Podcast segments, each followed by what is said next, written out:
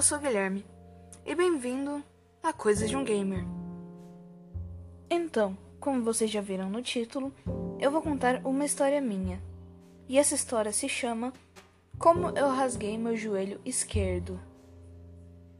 E foi bem assim. Eu estava lá andando, olhando para a tela do meu celular, que por sinal estava desligada. E principalmente eu estava olhando para ela, mas vamos deixar isso de lado um pouco.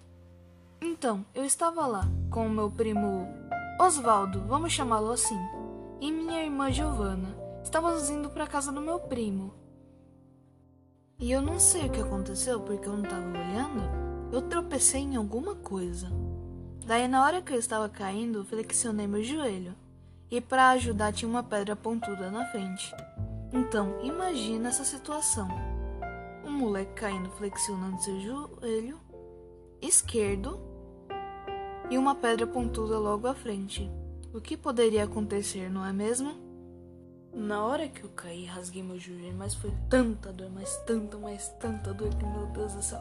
A única reação do meu cérebro com isso foi gritar. Então, na hora que eu gritei, meu primo Osvaldo se assustou tanto que na hora que ele ouviu o grito, ele se virou e veio correndo me ajudar. E minha irmã deu um pulo, eu lembro. Então, se depara com essa situação. Imagina se você estivesse andando pelas ruas que a gente estava e visse três crianças, uma menina e dois meninos. É, uma menina e outro menino segurando o terceiro menino para ele não cair e o joelho dele sangrando muito. Então, eu era o terceiro menino. Daí, então a gente foi lá, eu fui mancando e minha irmã e meu primo me, me ajudando a andar, porque senão eu caía, pra casa do meu primo. Daí quando a gente chegou lá, eles passaram um metiolate. Ainda bem que aquilo não ardeu, porque o único problema do mundo é o metiolate ter parado de arder. E eu não sei porque eles não me levaram pro médico para fazer ponto. Mas eu acho que isso foi uma, uma coisa boa porque se eles tivessem me levado, eu não teria uma prova de que isso teria acontecido.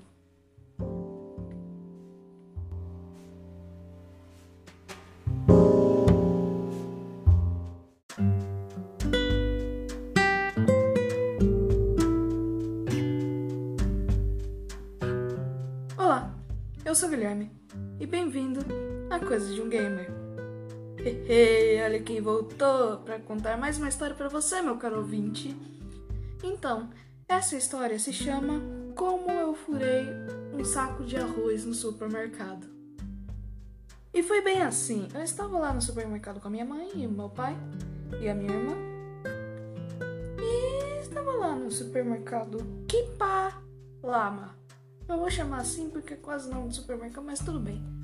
Eu não vou falar o nome de nenhuma marca aqui porque eu não tô sendo patrocinada também, né? não sou burro. Então eu estava lá, tudo beleza, no supermercado, com a minha mãe, meu pai, minha irmã, como eu já disse.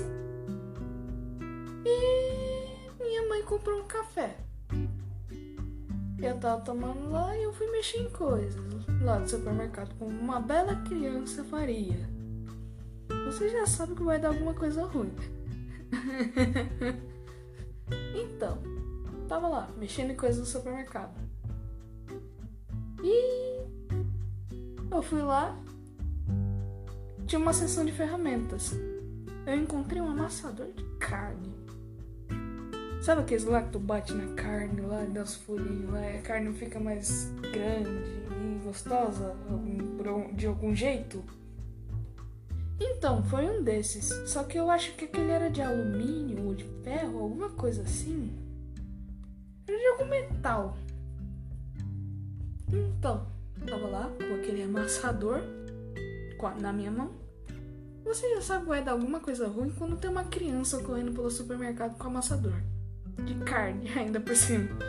E aquele negócio era pesado dentro de um boio. Então eu fui lá, passei no setor de comidas. Olhei lá. Daí eu vi na minha frente. Se destacou em meus olhos. um belo e, e uma, uma bela e grande pilha de arroz. Pilha de saco de arroz, na verdade. Você já sabe que vai dar alguma coisa ruim, já pelo título. e como eu, uma criança super inteligente com seus últimos três neurônios naquela hora, fui lá, corri pra pilha de saco de arroz e meti uma bufetada com um amassador de carne. Na hora que eu vi, aquele plástico que tinha rasgou. Rasgou no tamanho do amassador. Daí eu olhei para trás para piorar a situação, tinha uma câmera lá atrás. E eu assim, eu vou ser preso, mano, do céu. Nessa hora deu um desespero que eu fui na hora naquele setor que tava lá o amassador e eu devolvi.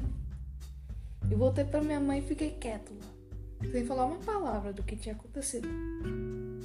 Então é isso. Eu só fui contar essa história agora nesse podcast.